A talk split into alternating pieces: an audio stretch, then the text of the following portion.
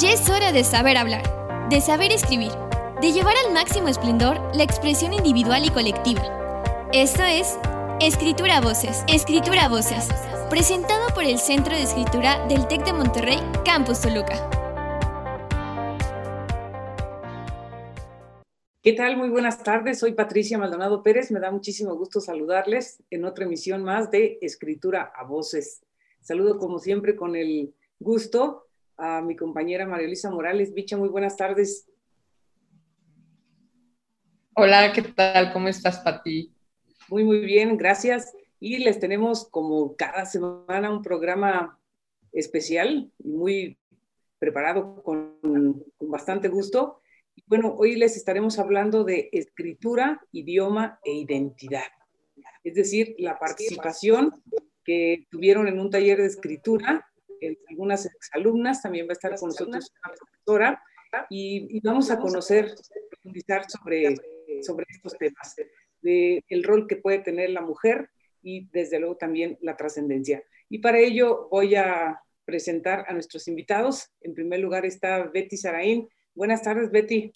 Hola, ¿qué tal? Buenas tardes, Patti. Muchas gracias por la invitación. Encantada de estar con ustedes. Gracias. Y está con nosotros también Fernanda Juárez Zárate. Bienvenida. Hola, muchas gracias. Estoy muy emocionada de poder estar aquí hoy con ustedes. gracias de nuevo. Y nos acompaña igualmente Leslie Sandoval Gómez. Gracias por estar aquí. Hola, buenas tardes. Muchas gracias por el espacio y por la oportunidad. Claro que sí. Y bueno, eh, ustedes participaron en un taller que se llamó Título de Propiedad para Mujeres idioma, identidad y escritura. Y bueno, ¿qué significó para ustedes como alumnas estar en este espacio? ¿Quién quiere comenzar?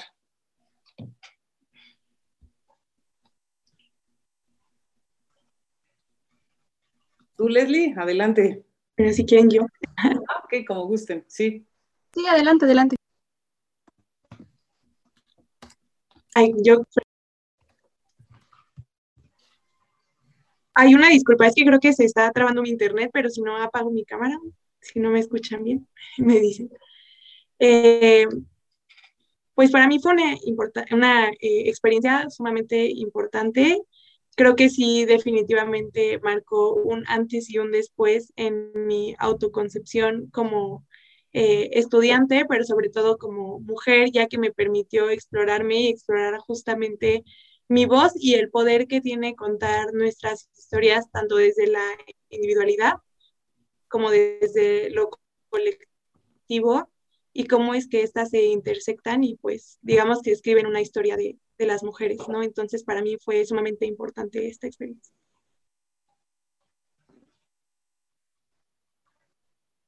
Leslie. Ah, bueno, para mí la verdad es que fue una experiencia muy significativa en mi vida porque siento que realmente la escritura es como un ámbito muy importante que todos debemos de tener siempre y debemos de aprender a plasmar nuestros pues sentimientos, lo que estamos viviendo en el momento, lo que estamos tratando de pues de sobrellevar, ¿no? Porque muchas veces pasa que siempre queremos como enfrascarnos y guardar todo. Entonces, para mí escribir pues este libro significó como liberar todo aquello que ya tenía como guardado, tanto bueno como malo, y poder descubrirme de nuevo. Además de que, bueno, en la carrera que estoy estudiando me di cuenta que la parte lírica, estoy estudiando producción musical.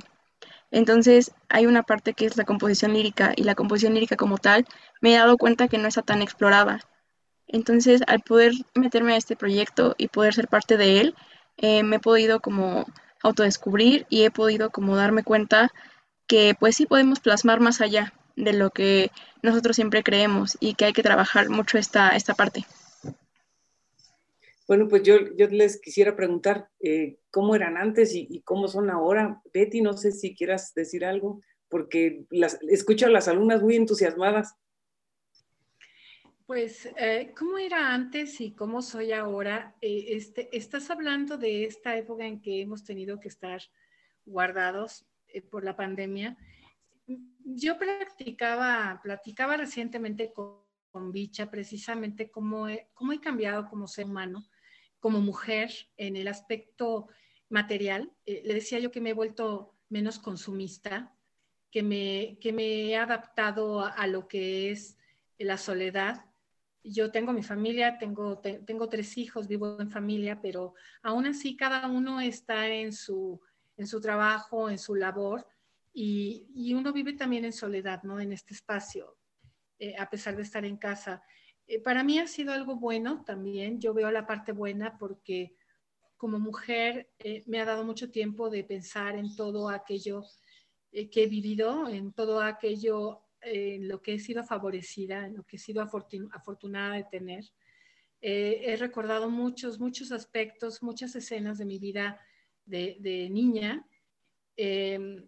He dado mucho valor a, lo que hemos tenido en la presencialidad y he aprendido también a ser una mejor persona. Creo que esto me ha dejado cosas buenas. He escrito mucho, este, porque a mí me gusta escribir desde que soy niña, entonces eh, la verdad este, he, guardado todo, no tengo nada, nada editado, algunos artículos ahí en alguna revista, pero realmente he escrito en este espacio, en este tiempo, he escrito mucho porque lo he necesitado, he necesitado expresarme. Entonces, eso es lo que ha cambiado en mí, es lo que yo veo en mí. Muchas gracias. Este, Bicha. Bueno, pues a mí me gustaría preguntarles a las, a las chicas, después de este taller que tomaron, em, pues cuáles fueron los aprendizajes, ya no nos dijeron, pero también qué se llevan del taller, qué, ¿qué podrían aplicar en, su vida de estudiantes o en su vida profesional o en su vida personal? ¿Qué se llevan del taller? bueno, en lo personal, eh, yo me llevo esta cuestión de decirme a mí misma que nada de lo que escriba está mal y que siempre es muy bueno poder desahogarte en tus propias palabras, que no debes de dejar que nadie te ponga ese límite o que te haga sentir menos o, bueno, minimice tus emociones por eso que estás pasando. Eh, en la cuestión de mi carrera, pues lo puedo aplicar en esta situación de que, eh, como ya lo había comentado antes, hay que explorar más esta parte lírica y hacerles entender a las personas que todos tenemos una voz, todos tenemos derecho de poder escribir, de poder tener nuestro lugar, nuestro espacio y de que pues nadie nos puede quitar eso. Entonces, la verdad es que yo de esta experiencia siento que a como era antes, si puedo retomar este tipo de preguntas, a como era antes y a como soy ahora, siento que ahora soy una persona más abierta en pensamiento y soy más segura de mí misma en lo que escribo, en lo que hago, en lo que digo y que realmente este libro me ha ayudado mucho a enfocarme en el camino al que quiero llegar o al que estoy llegando. Y pues nada, eso es lo que he estado aprendiendo y que voy a aplicar en mi vida eh, cotidiana y en la vida universitaria a mí, me, a mí me llama la atención lo del libro. ¿Cuál libro, el, el, título? Que nos cuentes algo, por favor, Leslie.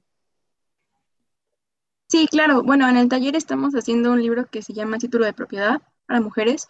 Entonces, esto consta de un libro que va a ser como un tipo de antología donde vamos a escribir, bueno, somos como 15, 15 chicas más o menos, que vamos a plasmar cada una de nosotras eh, una cierta cantidad de relatos o de anécdotas o de poemas que cada una va a ir armando con su título respectivo y vamos a ir contando a través de él, eh, no sé, diferentes cuestiones, a lo mejor nuestros temores, nuestros como secretos, nuestra manera de pensar, eh, qué es lo que hemos hecho en la vida para, no sé, para sentirnos bien, para sentirnos mal. Entonces, de eso se trata como el, el contexto. Y también como de empoderar en esta parte a la mujer a que se adentra a escribir y que no tenga miedo, o sea, nunca más, y que no permita que nadie más le diga que, no puede. Entonces, prácticamente de eso se trata este libro. O sea, es, va a ser el resultado, ¿no? Del, taller. Así es, sí. Ok, muchas gracias, Leslie. María, me da muchísimo gusto saludarte. ¿Cómo estás? Buenas tardes. Bien, bien. Bueno, pero ahora vengo con pregunta, más que con, ahora como venimos a escuchar a las alumnas, me llamó la atención que Leslie habló de empoderamiento. ¿Por qué crees tú que el escribir es una herramienta de empoderamiento para las mujeres? En lo personal considero que es una herramienta de empoderamiento porque aunque actualmente estamos viendo que hay muchos movimientos como de esto de feminismo y de poder ser eh, equitativos en cuanto a cuestión de género, siento que aún existe esta parte de opresión. Eh, habíamos comentado en una parte del taller que pues muchas mujeres no tienen un espacio como tal para poder escribir. ¿Por qué? Porque siempre están como a lo mejor enfocadas en su rutina diaria o están casadas a lo mejor en su familia, etcétera, o en sus estudios, ¿no? Entonces el empoderamiento yo siento que abarca mucho esta cuestión de poder sentarte así en un escritorio y decir, ok, voy a escribir un libro y aquí nadie me va a poder decir que no, nadie va a poder decir esto está mal, esto está bien, esto es muy, este, muy explícito, muy indecente. Entonces siento que es como una parte en la que tú puedes como ser tú mismo y empezar a darte cuenta de lo que eres capaz, de lo que puedes hacer, de lo que realmente tienes que decir, pero no lo haces por miedo. Eso siento que es como por eso que hay un empoderamiento a escribir este libro. Pues a mí me parece admirable. Yo quisiera hacerles una pregunta, a las chicas. Eh, ¿Qué dificultades encontraron durante este taller? Es decir, bueno, pues eh, no en todos momentos estamos dispuestos a escribir, ¿verdad? Eh, o tenemos alguna dificultad para que, para que salga esa inspiración. O a veces las personas tienen miedo porque no conocen a lo mejor este, la buena redacción o las estructuras. Eh, en este taller, ¿qué dificultades enfrentaron? Eh, ¿Cómo se solidarizaron ustedes como mujeres para apoyarse unas a otras? Bueno, yo en lo personal, eh, una de las primeras dificultades que, que, experimenté iba este, bastante de la mano con lo que comentaba mi compañera Leslie, es que justo yo identifiqué que me costaba trabajo ir al grano y a veces, incluso siendo una mujer bastante privilegiada y que siempre me ha gustado alzar la voz y ser muy vocal con, eh, con lo que pienso, eh, me costaba mucho trabajo ponerme a escribir, nos, nos ponían un ejercicio y yo hacía párrafos y párrafos de introducción del por qué estaba haciendo esto, cómo me sentía, y justo fue Ethel quien nos guió en el, en el círculo que una vez eh, leyendo justo el texto me dijo, no te justifiques, o sea, tu texto está muy bien, no tienes que, no tienes que dar tu gran presentación y justo eh, trabajar en esa confianza fue lo que más me costó trabajo, pero justamente creo que fue una experiencia muy grata en el sentido de que todas estábamos abiertas, todas íbamos a aprender, a pesar de que había unas que ya tenían experiencia escribiendo, y siempre era eh, echarnos porras y decir, yo también me identifico, gracias por escribir esto, porque yo, no, yo también lo sentía, pero no sabía cómo verbalizarlo. Entonces, en sí, si bien creo que cada quien eh, se encontró con sus propios demonios, porque también escribimos textos muy, muy personales, también fue esta parte de poder liberarlos, ¿no? Y que al decir las cosas ya no las traemos cargando con nosotras y justo ayudan a otras compañeras a poder liberarse también de eso porque saben que hay quien las va a escuchar y saben que, que hay quien va a compartir. Entonces, en ese sentido, creo que fue muy grata también la experiencia. Eh, perdón, eh, este, entonces quiere decir que ustedes se compartían, se leían las historias sin terminar, así como iban escribiéndolas. Padrísimo, muy bien. ¿Cada cuánto tenían este taller? Una vez a la semana, todos los sábados. Wow, qué padre. Oigan, chicas, y quiero decirles, perdón la interrupción, que la, la les escribió que las ama. Dice en Facebook, las ama. Entonces, eso está padrísimo. También, Roberta, muchas felicidades a todas. Y por ahí, Roy Caletti dice, soy tu fan, Leslie. Tienes a un fan, Leslie, aquí en Facebook. Este, Betty, pues tú como coordinadora del Centro de Escritura de Puebla, ¿cómo ves este tipo de talleres? Pues fíjate que, mira, para, empezar, Etel es una mujer maravillosa. O sea, yo, yo debo decirlo porque cada vez que la escucho, yo más me convenzo que esta mujer ha traído cosas maravillosas y mucha luz a, todas las mujeres que le hemos escuchado en cuanto a escritura, en cuanto a identidad, en cuanto a lenguaje. Yo como coordinadora del Centro de Escritura he encontrado una riqueza enorme en poetas, o sea, hay, chicas que escriben, chicas y, también hombres, ¿no? Este, alumnos, alumnas, profesoras también, profesores que escriben, pero están escondidos, ¿no? Por el mismo miedo. Eh, realmente tienen pena, miedo, porque no saben realmente si si los van a criticar, si saben escribir bien, eso es lo que ellos te dicen cuando finalmente se atreven a entrar a un concurso, porque lo que nosotros hemos hecho precisamente son concursos, el concurso de cuento que hacemos cada año o el concurso de poesía que hacemos cada febrero. o eh, el concurso de cartas, ¿no? A la mujer que hacemos a nivel nacional todos los centros de escritura, te das cuenta que sí hay escritores, que sí hay mujeres escritoras, pero a veces no se atreven. Cuando lees esas cartas, lees esas poesías, eh, últimamente tuvimos un concurso de aforismos. cuando salió dijimos, para empezar, me decían, ¿y qué es un aforismo? Muchos alumnos y alumnas me decían, ¿y qué es un aforismo? Y, finalmente cuando ellos comenzaron a, participar, los lees y dices, existen muchos escritores en nuestros campos, pero no se atreven. Creo que hay que darles estos espacios. Etel alguna vez estuvo en Campus Puebla y dio este taller, pero pues era un taller efectivamente para 12, 15 personas máximo y te imaginarás la cantidad de chavos y chavas que querían tomarlo, ¿no? Entonces fueron los privilegiados los que tomaron este taller y quedaron encantados también. Creo que replicarlo es crear ese espacio, esa posibilidad de que pierdan el miedo muchos alumnos y alumnas y que se animen a escribir.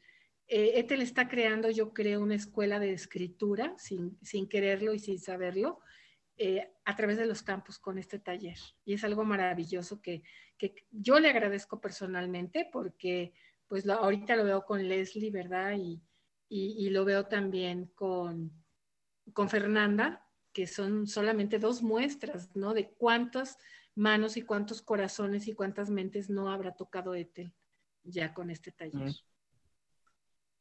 Oh, qué interesante, este, muchísimas gracias. Y, bueno, este, nada más mencionar para los que nos están escuchando y que por primera vez eh, escuchan a su vez el nombre de Ethel Krause, pues es este, experta en, lengua y literatura hispánicas, ¿no? y, yo, yo, quería preguntarles a continuación, tanto a Leslie como, como a Fernanda, que, que ¿Qué, van a aportar en, lo particular? ¿Cómo ha sido todo este proceso de lo que están preparando para el libro? Ah, bueno, eh, por mi parte, eh, lo que quiero como aportar, eh, hubo un momento en el que en la cuestión del taller hubo un ejercicio en el que nos pidieron como escribir acerca de qué era ser mujer a nuestra edad. Entonces, ese fueron los ejercicios que más me costó trabajo y fue cuando entré como en una parte de quiebre, porque fue cuando yo me di cuenta y dije, es que no por ser mujer significa que soy algo aparte. ¿Sí? O sea, soy también un ser humano, soy una persona, tengo derecho eh, pues a vivir, a ser feliz y todo. Entonces, cuando dijeron, ¿qué significa ser mujer? Dije, ok, eh, es como si dijeran que somos algo insólito. Lo que a mí me gustaría como aportar sería como marcar mucho esta cuestión de equidad, de que no nos vean a nosotras como si fuéramos algo aparte, como si fuéramos algo extraordinario o como si fuéramos un fenómeno, sino que fuéramos más como una parte de la sociedad que tiene que hacerse escuchar, que tiene que marcarse y que tiene que pues estar presente. ¿Por qué? Porque no podemos como seguir eh, en este punto de, de, diferenciarnos como de mujer, hombre, mujer, hombre, sino más bien como personas. Porque realmente esta cuestión de la diferenciación de género es como algo un poco controversial, como si estuviéramos denominándonos por colores, como si fuéramos un color que tiene mayor importancia, menor importancia. Y en lo personal siento que hay que como cerrar un poquito esto y hacernos como más incluyentes en la sociedad. Que así como los hombres pueden escribir, nosotros podemos escribir y que no nos consideren como, como algo aparte. No sé si, si me explico, pero quiero que sea como una sociedad así como más equitativa. Entonces sí me gustaría como marcar eso en el libro en lo que estoy escribiendo y que aparte de que sea un empoderamiento femenino, sea también un empoderamiento en la cuestión del, ser humano. Muchas gracias, Fernanda. Yo estoy eh, de acuerdo con lo que dice mi compañera, pero al mismo tiempo creo desafortunadamente que todavía no llegamos a ese punto. Si bien ya tenemos muchas de nosotras, porque también es una realidad que no todas, los medios para escribir y empezar a darnos a conocer sigue siendo una realidad que el porcentaje de mujeres que son leídas es bajísimo en comparación con los hombres. Incluso en las escuelas, pues a nosotras nos ha tocado y le siguen tocando a las generaciones que nos ponen a leer a varones y varones y varones. Incluso muchas veces esos hombres han sido, eh, más bien las mujeres que han sido acompañantes sentimentales, esposas, etcétera, de esos hombres han sido las que escriben y los hombres por la historia en la que les tocó vivir y su contexto eran los que publicaban.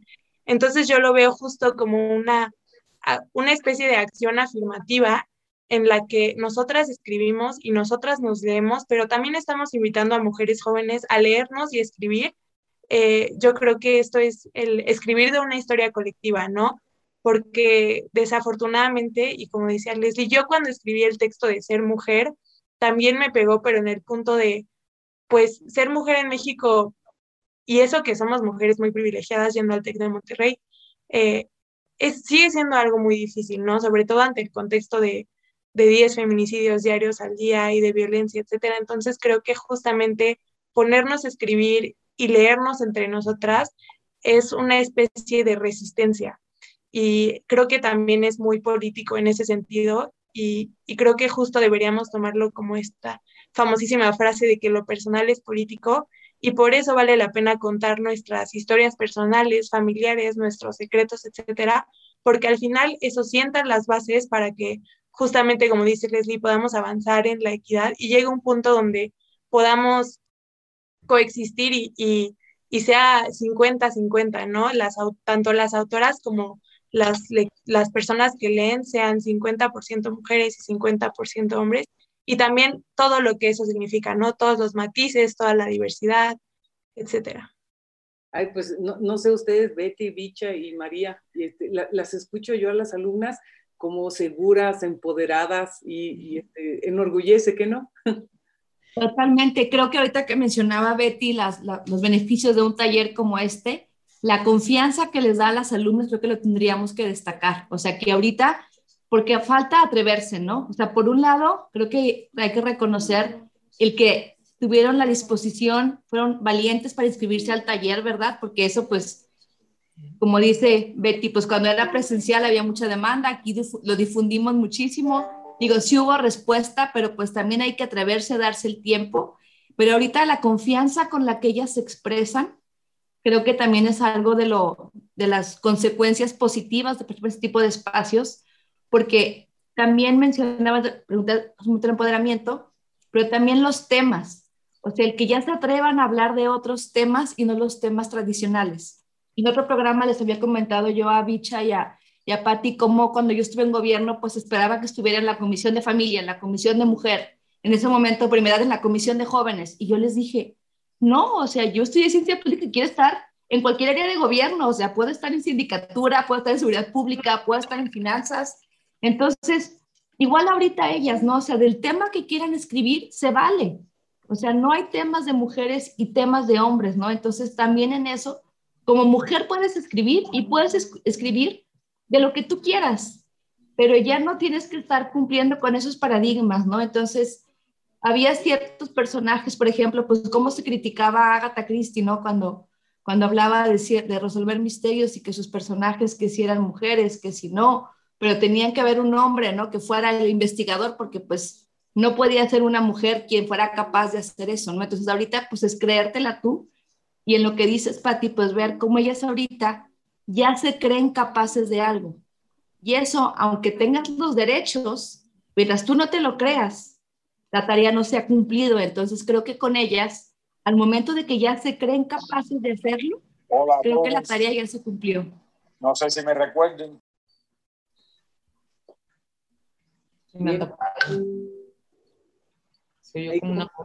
Se, se, filtró una voz, pero este, seguimos este, comentando. Betty. perdón, una disculpa, fue mi computadora que entró un audio, disculpen. Ah, no, no, te preocupes. Ahora que, que María toca este, los temas, yo tengo esa pregunta, ¿qué temas abordaron? ¿Y cómo, cómo tantas alumnas juntas pudieron escribir o van a escribir un solo libro? ¿Qué tipo de temas abordaron? Por ejemplo, Leslie, Fer, ¿qué tipo de temas? ¿Qué tipo de temas fueron los de las compañeras? ¿Están entrelazados? ¿Tienen algo en común? ¿Son distintos?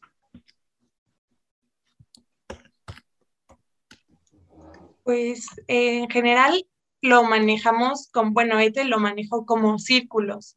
Entonces eran ejercicios y era, por ejemplo, el círculo del poder. Y, y era el círculo este, bueno, ahorita vamos a hacer el círculo de los círculos y, y eran distintos círculos y para cada uno de ellos ella proponía un ejercicio pero eran eh, instrucciones, por así decirlo, eh, muy ambiguas, ¿no? Entonces era, escribe qué significa para ti ser mujer, escribe, nos hizo escribir, por ejemplo, un secreto que no le habíamos, o sea, nuestro más grande secreto, eh, nos hizo escribir sobre, nos decía, por ejemplo, escriban una lista, bueno, tengo y escriban que tengo, pueden hacerlo como una lista o pueden escribirlo. Entonces, hubo muchas intersecciones en las experiencias pero también cada quien tenía su estilo. Había quienes escribían en prosa como un ensayo, que, era, que es mi caso, y había quienes ya tenían experiencia en la poesía y escribían poemas, por ejemplo. Entonces, sí había experiencias muy, muy similares, sobre todo como porque el grupo era bastante eh, similar en, en, cuestión de edad, de pues que todas éramos mujeres, que todas éramos estudiantes, etcétera pero eh, al mismo tiempo cada una se exploró a sí misma de formas muy diferentes, entonces en ese sentido era muy heterogéneo lo que, lo que había en el grupo. Entonces... Muchas gracias. ¿Y, te acuerdas? Sí, sí, perdón, Perdón. Es un, es un taller guiado por Ethel, ¿no? Entonces, pero te da esa libertad, Leslie. ¿Qué nos puedes decir? Yo siento que los círculos fueron de gran ayuda porque son como puertas. Eh, en esta cuestión, eh, por ejemplo, esta, este, ay, perdón, esta cuestión de, había un ejercicio en el que era hacer una carta hacia una antecesora, entonces pues muchos lo hicimos, algunos lo hicimos para antecesores, o sea, en cuestión de masculino, femenino, porque como son varios círculos y son varias puertas, tú lo puedes ir como moldeando a la perspectiva que tú tengas y a las vivencias que tú vayas teniendo.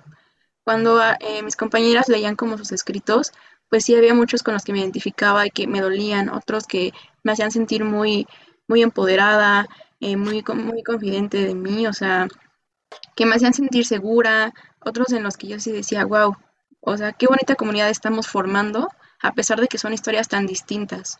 Porque los círculos como que te van dando, es como cuando vas eh, armando un rompecabezas, que iba empezando por, o sea, pieza por pieza y al final ya tenías como todo, todo armado y te dabas cuenta que realmente tú te compones de muchas cuestiones, ¿no? De las palabras que te dicen, de lo que tú vas haciendo, de quién te va formando, de dónde vas a, educarte. Y pues siento que este tipo de talleres eh, son como una reflexión muy, muy eh, extendida de lo que tenemos que, que hacer para poder como saber quiénes somos y por qué, por qué estamos haciendo lo que estamos haciendo. Entonces, la verdad, eh, me ayudó muchísimo escuchar a mis compañeras porque me ayudó a reflexionar sobre lo que realmente es importante, lo que no es importante y, o sea, todo eso que a lo mejor yo venía cargando bueno y malo, como que lo fui soltando poco a poco en el papel. Y entonces al momento de soltarlo en el papel, ya se queda ahí y ya es como que tú puedes avanzar, puedes sentirte un poquito más libre. Muchas gracias. Oye, y a partir de esto, Leslie, Fernanda, eh, ¿perciben el entorno diferente? No tanto como, como lo que decían, me siento más empoderada, todo esto que es maravillosa, maravilloso, pero finalmente el entorno, cuando salen, ven el campo, ven la calle, ven, no, no se lo llevan así como decir, no, ay, voy a escribir acerca de esto, ¿sí? ¿Cuál es su experiencia, Leslie? Tú que dices que sí. Bueno, en lo personal, a mí me gusta mucho componer y escribir canciones, pero me pasaba mucho antes de este taller que tenía muchos bloqueos creativos. Y a lo mejor iba, no sé, en la calle o estaba viendo a lo mejor una pintura y así, y no se me ocurría nada. Entonces, ahora que ya como que pude escribir este libro, desarrollé más mis ideas y todo, veo ese tipo de contextos y en automático se me vienen las típicas metáforas, ¿no? Que, que unir este, objetos, que unir palabras, y a lo mejor eh, hicimos un ejercicio en el que era relacionar un color que nos gustará con a lo mejor este, nuestras vivencias. Entonces, ahora veo el color rosa y me pongo a pensar, ah, sí, este, mi infancia, eh, la feminidad, ¿no? Eh, todo lo que te han impuesto de niña que debes de ser, pero que ahora que creces es como de, ay, no, no soy lo que realmente ellos me estaban imponiendo, sino que soy a lo mejor más, y no, y estoy rompiendo todo esto. Entonces, pues ahora me pongo como a ver todo ese tipo de contextos y entonces empiezo a cuestionármelos, como de, ¿y por qué es esto? ¿Y por qué es aquello? ¿Y si rompemos esto? ¿Y si hacemos esto? y si escribimos de lo que nadie ha escrito y si podemos ponernos a pensar en lo que a lo mejor alguien más no ha pensado, o sea, voltear como un poquito las cosas y hacerlas ver de otra manera, eh, sin, sin, afectar a nadie, obviamente, eh, no sé, siento que, que sí ha habido un cambio muy grande en, cuestión personal, en el contexto, y claro, obviamente en la composición de, de canciones. Eh, eh, yo en, en, mi carrera doy este, un taller de composición lírica y a la par que iba tomando el taller de, de poesía e iba dando las clases de composición lírica, me empecé a dar cuenta que iba viendo como una abertura muy amplia de lo que yo estaba pensando. Y yo le decía a los chicos, es que no, no piensen que lo que van a escribir está mal, no piensen que alguien se va a reír de ustedes, no piensen que a lo mejor los van a juzgar o van a decirles como esto no está bien o debes de dejar de escribir, porque eso, de eso no se trata. Ok, gracias. ¿Y tú, Fernanda?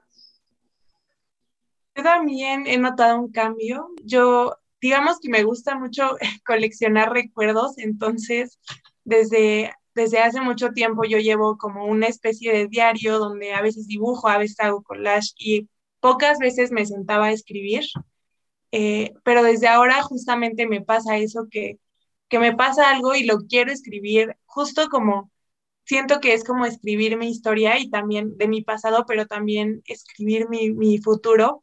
Eh, y es como pronunciarme a mí misma entonces también, por ejemplo, cuando leo, ahora me pasa mucho que cuando leo de algo y e logro identificar mi experiencia respecto a ese tema, también quiero escribirlo y también ahora aliento a otra gente a escribir porque también creo que es algo muy terapéutico y te ayuda justo como a materializar tus ideas y tus vivencias.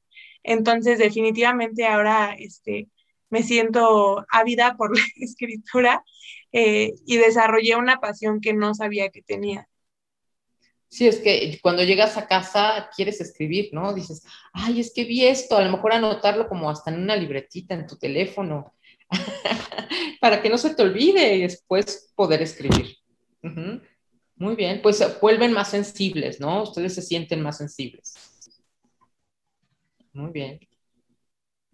Pues están atacadas por nosotros, les preguntamos y les preguntamos, estamos ávidas de saber cómo se sienten. Bueno, yo les quería preguntar, ¿cuántas asistentes fueron al, curso, si se acuerdan, al taller?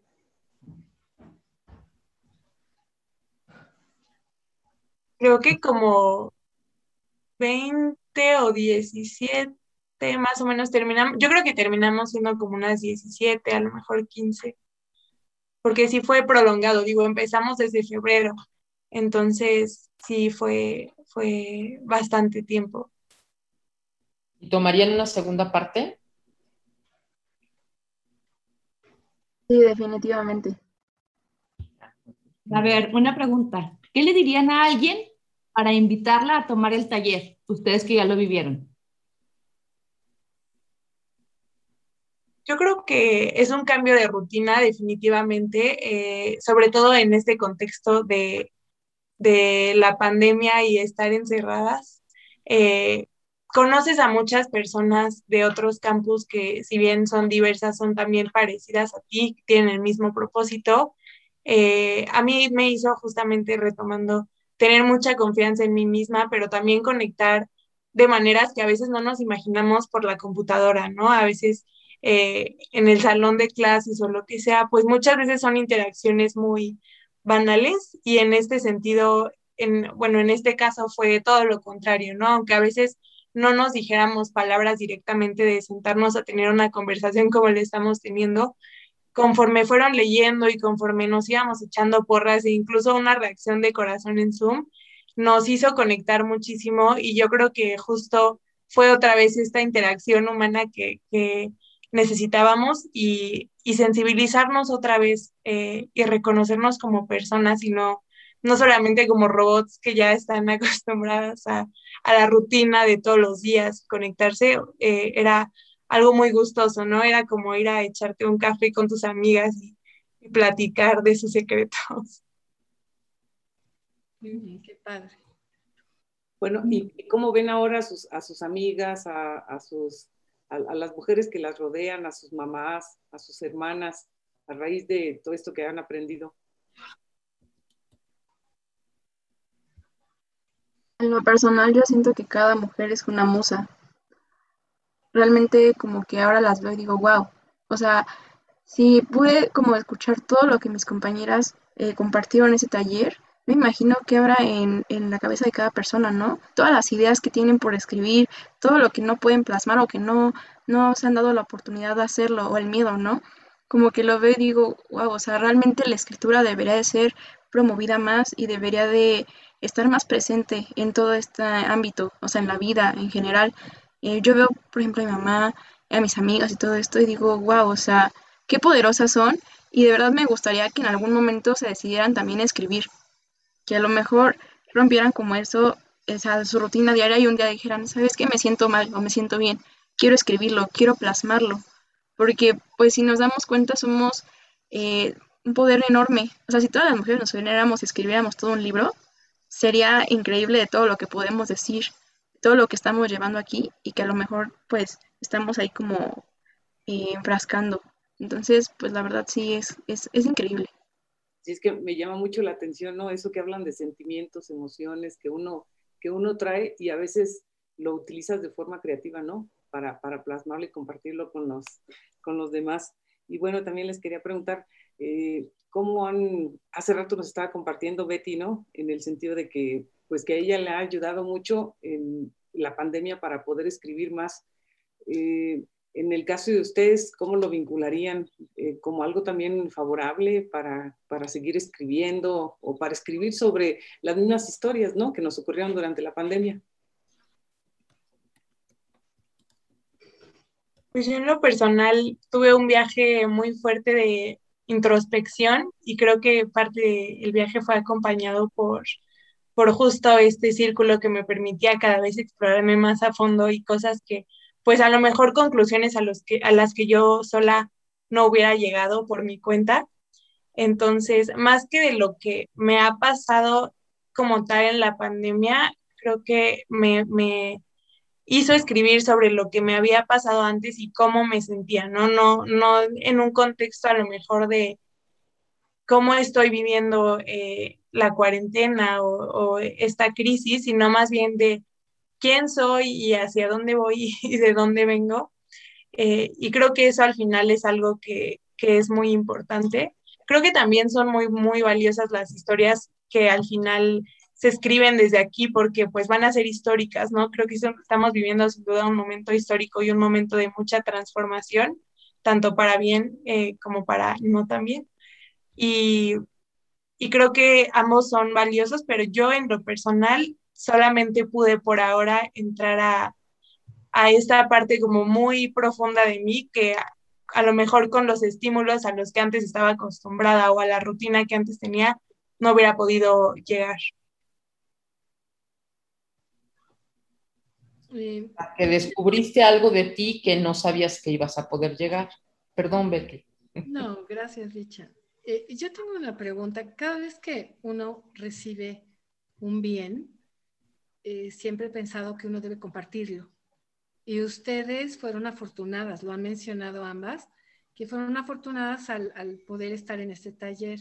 ¿Cómo lo piensan retribuir? ¿Cómo lo piensan pues replicar? Porque es una manera a lo mejor de ayudar a otras personas, otras mujeres.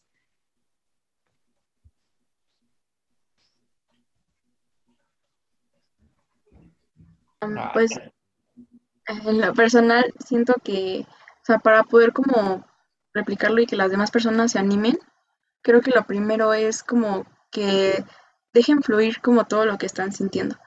Eh, cuando yo recibí como el correo de que iba a ser parte de este taller, me puse muy muy feliz y realmente yo creo que sin la pandemia no hubiera ni siquiera tenido como la iniciativa de poder escribir. Entonces, a veces pasa que tenemos que estar en una situación extremadamente tensa como para darnos cuenta de lo que podemos hacer. Yo lo que podría hacer para las demás personas es que a lo mejor me gustaría como compartir lo que he hecho, lo que he escrito y a través de lo que he escrito como internamente decir, ¿sabes qué? Es que realmente no hay un momento exacto para empezar a escribir, simplemente hazlo. Toma una pluma, toma un papel, escribe en tu computadora, así sea una frase al día, así sea a lo mejor una oración, lo que tú gustes, pero que siempre tengas en mente que no debes de quedarte callado. A lo mejor tú dices, bueno, es que puede ser que no me pueda expresar por medio de la voz, porque ¿qué van a decir los demás? Pero a través del papel puedes decir muchas cosas. Entonces sí me gustaría como incentivar y replicar esto en cuestión de que eh, motivar mucho a las personas a que tomen eh, un tiempo, o sea, el momento que sea de su día, para que ellos puedan como dejarse llevar por las palabras que se dejen llevar, incentivar también a la lectura, incentivar incluso, vamos a empezar con lo mínimo, a que tomen a lo mejor cursos de redacción, de ortografía, porque por algo se va empezando. Si empiezas con eso, te vas a dar cuenta que la escritura es un mundo increíble y que a través de él puedes conectar y puedes transmitir muchísimas cosas, no solamente a través de tu voz.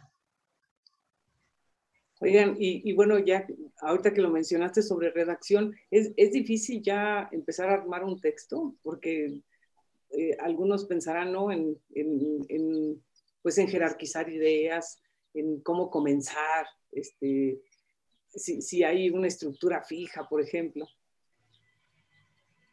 Pues sí, sí es, sí es complicado. En lo personal me ha costado bastante trabajo.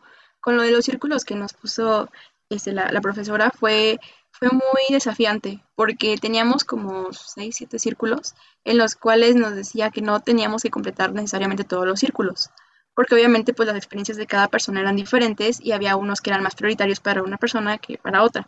Entonces en lo personal sí me costó trabajo como ir uniendo, por ejemplo, desde la parte de mi infancia hasta la parte de, no sé, ahorita mi juventud, e ir marcando como los puntos fuertes y los puntos débiles, porque había un momento en el que la estructura se quebraba tanto que yo sentía que a lo mejor ya no debía escribir eso, porque iba a ser muy redundante o que iba a ser a lo mejor muy egocéntrico incluso, y que tenía que enfocarme a lo mejor en otras cuestiones que eran más como el movimiento social de feminismo, o a lo mejor enfocarme más en esta cuestión de aceptación de todos los cuerpos, por ejemplo.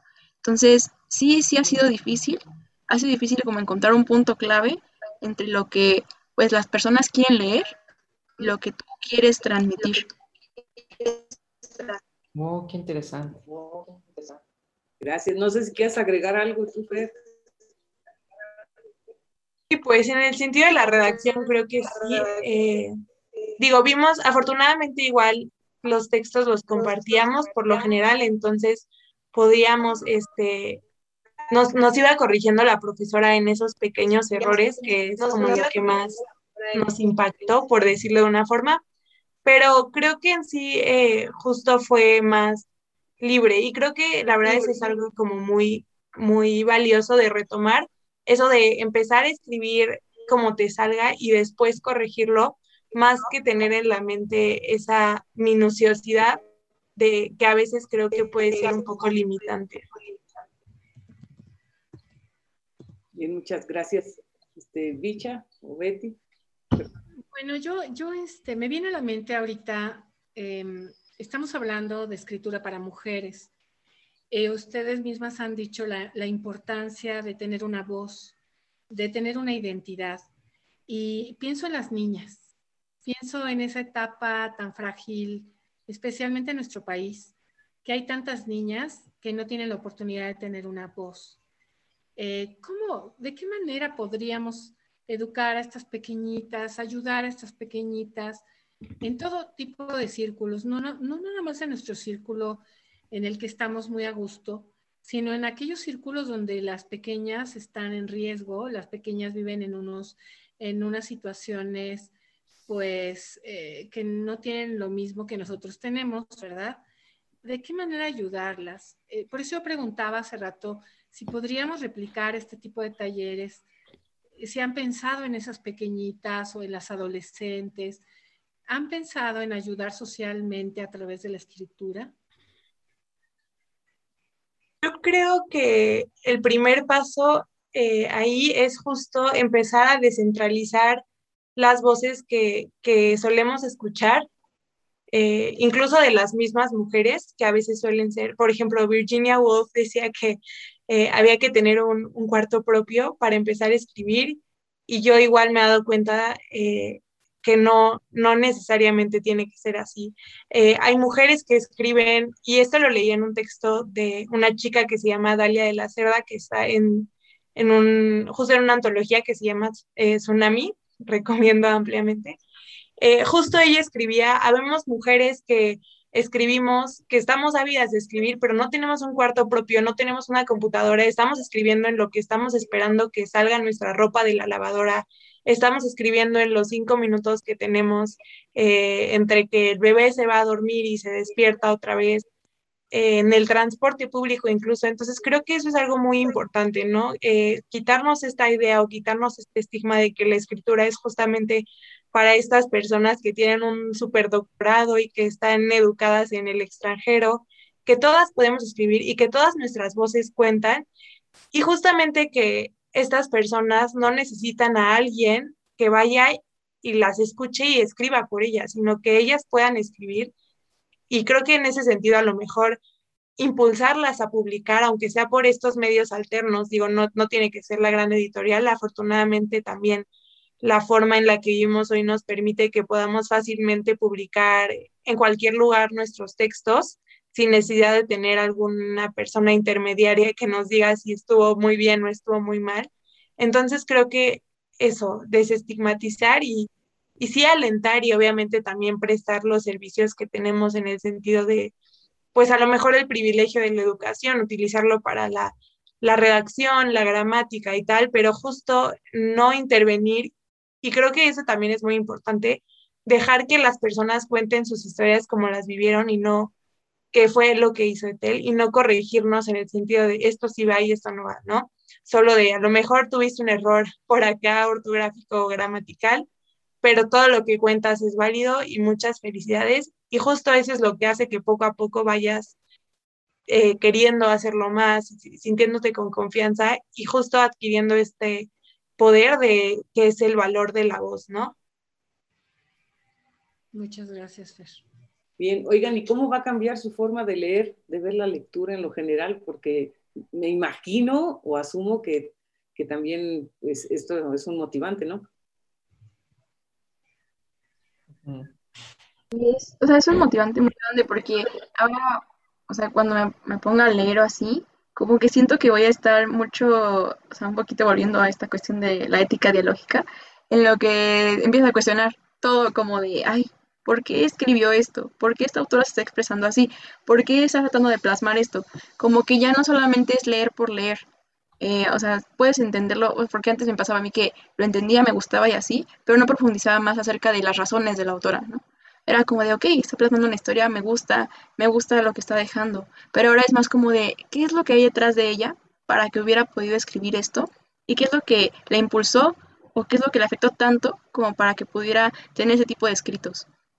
Siento que ahora es como un modelo de empatía a través del libro, en el que tú te vas identificando con, la escritora, pero a la vez también como que vas queriendo saber más sobre su historia. ¿Por qué? Porque ya viviste la experiencia de escuchar a tus compañeras que también tienen otras experiencias diferentes y pues quieres saber más, ¿no? Como de, oh, pues, este, no sé cómo, cómo fue que vivió esta situación o por qué y por qué está escribiendo esto. Porque realmente, pues, de las de las situaciones más, más este, trágicas o más tristes salen las mejores este, este relatos, eh, la mejor, el mejor arte, todo esto, ¿no? Entonces, pues siento que sí hay como un cambio muy grande en la cuestión de cómo admirar, de cómo apreciar la escritura. E incluso para escribir este, lo que yo quiero plasmar, pues sí hay un cambio muy, muy grande. muchas gracias, Leslie. Pues ahí están nuestras coordinadoras Bicha, la coordinadora del Centro de Escritura de Campus Puebla, para que vean, ¿no? de Toluca digo, es que estaba viendo vida Betty, Betty de Puebla y este, María de, Juárez, ¿no? De, cómo son útiles todos estos talleres, ¿no? Que se llevan a cabo. Chicas, precisamente pensando en la escritura y en todo lo que luego sucede en los centros de escritura con, con los alumnos que llegan y están así como muy preocupados por su por cómo escriben. ¿Cuáles son los errores que en el caso de ustedes más cometían en cuanto a escritura, redacción? Que decían, ay, otra vez tengo que componer esto. ¿Cuáles serán esos errores? A ver, Fernanda, empezamos contigo. Yo creo que en lo personal, eh, los signos de puntuación, porque creo que es muy distinto el estilo de escribir eh, en prosa a lo mejor algo que, es tu sentir y es mucho más largo a lo que estamos acostumbrados, sobre todo yo que soy una estudiante de ingeniería, este, no estamos, la verdad, y es una realidad, no estamos muy acostumbradas ni acostumbrados a escribir y que nos corrijan eh, como tal el estilo como a lo mejor una persona que estudia letras o incluso gente de ciencias sociales y tampoco estamos muy acostumbradas ni acostumbrados, y hablo solo en el ámbito académico, a leer mucho de, textos similares, ¿no? Porque lo que, lo que leemos es muy técnico. Este, entonces, en ese aspecto me costaba usar, por ejemplo, puntos y comas, o si iba a hacer una acotación y iba a usar este, guiones, por ejemplo, o, comillas. Eso es lo que más me costaba trabajo, eh, yo creo. Ok, gracias. Y Leslie, ¿a ti qué te costaba trabajo? A mí me costaba mucho trabajo como esto de las comas, porque tenía una idea muy amplia y entonces no sabía en qué momento tenía que poner un punto final. Como que quería hacer una lista y una lista y una lista. Un párrafo gigante. Ajá, exacto, un párrafo gigante y no sabía en qué momento partirlo. Ya, bueno, ahorita ya aprendí que pues ahora sí que tengo que separar idea por idea y tengo que irlo como acomodando por párrafos, pero sí, eso me costó mucho trabajo. Eh, y también la cuestión de, yo creo que nombrar los títulos, porque a mí siempre me ha gustado como ser un poco extravagante en la cuestión de los títulos y usar palabras muy, muy este, poco conocidas y todo esto. Entonces, pues sí me costaba trabajo porque yo quería como nombrar este mi, mi libro. Mi libro estaba pensando que a lo mejor se llamara como Existencia Vorágine. Entonces, lo que a mí me costaba mucho trabajo era poder como redactar esto, porque no sabía si tenía que ser, no sé, una vorágine existencia o la existencia vorágine. Me costaba mucho como armar esta cuestión de los nexos, los artículos y todo esto. Ok, muchas gracias. ¿Alguien más quiere hacer una pregunta final? Bueno, nada más un comentario. Ahorita que hablaban de las comas y los puntos, yo este, participo en un club de lectura, pero lo grabamos en WhatsApp, precisamente por la pandemia.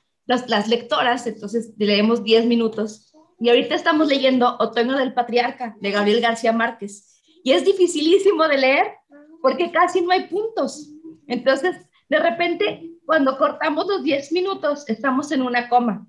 Entonces, si quieren ver un libro complicado, hablen ustedes que hablan de comas y eso, es un libro muy complejo de leer.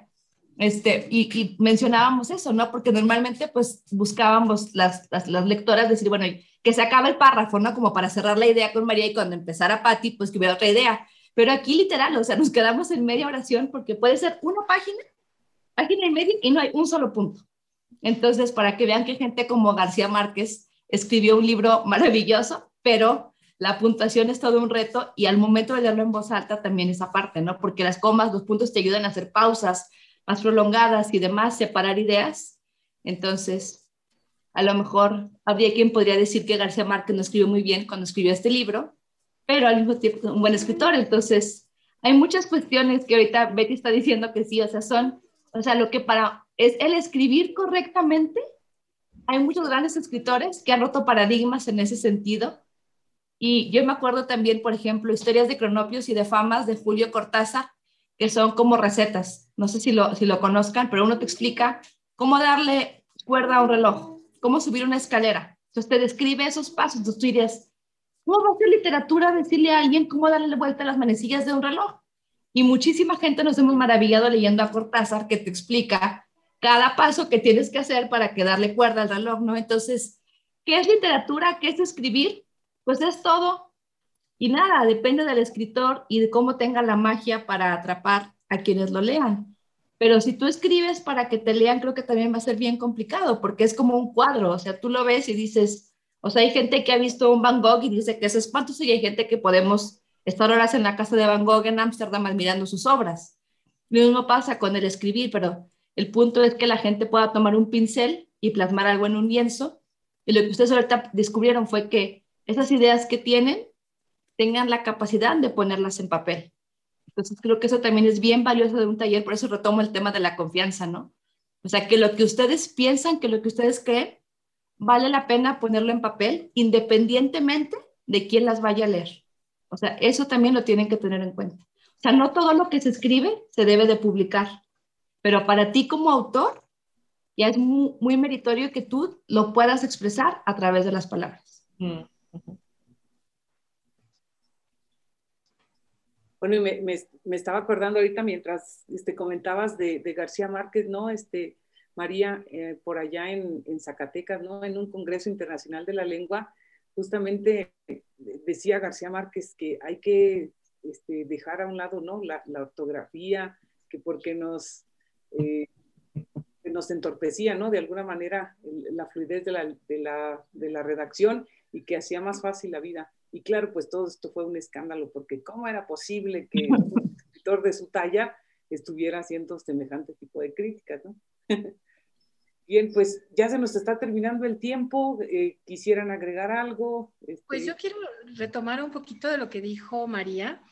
Es verdad, eh, no escriban eh, porque, para que los lean. O sea, yo coincido con ella. Realmente creo que estos talleres son para escribir porque lo siente uno, porque lo necesita uno, porque necesita uno decir.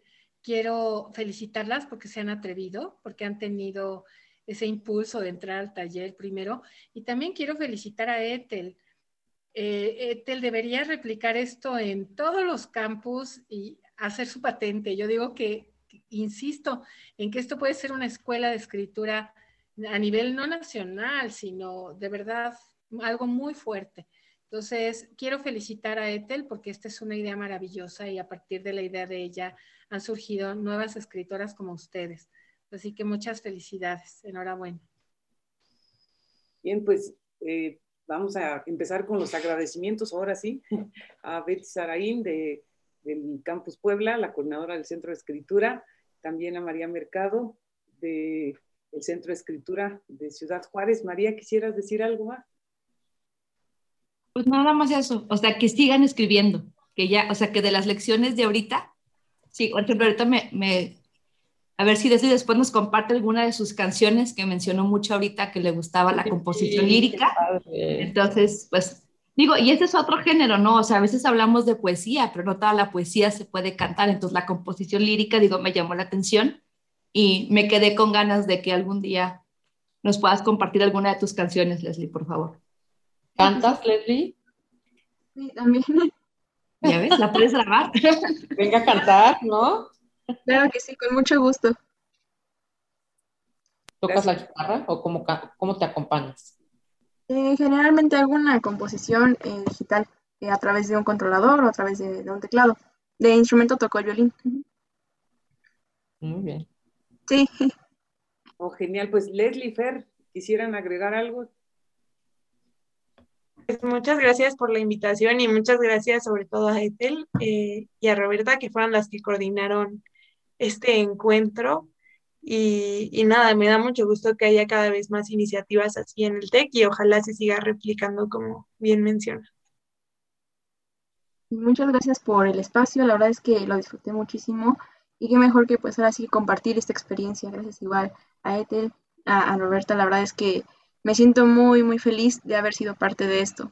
Y pues sí, como dice mi compañera, esperamos que siga habiendo réplicas sobre ese taller y que más y más personas se motiven a ser parte de, él.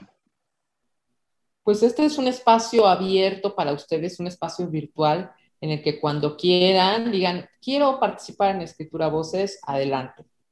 Bueno, pues ya se nos terminó el tiempo. Muchísimas gracias. Gracias, Bicha. Que les vaya muy bien, chicas. Estamos en contacto. Perfecciona tus habilidades para hablar y escribir. Acércate al Centro de Escritura del TEC de Monterrey, Campus Toluca. Esto fue Escritura Voces. Hasta luego.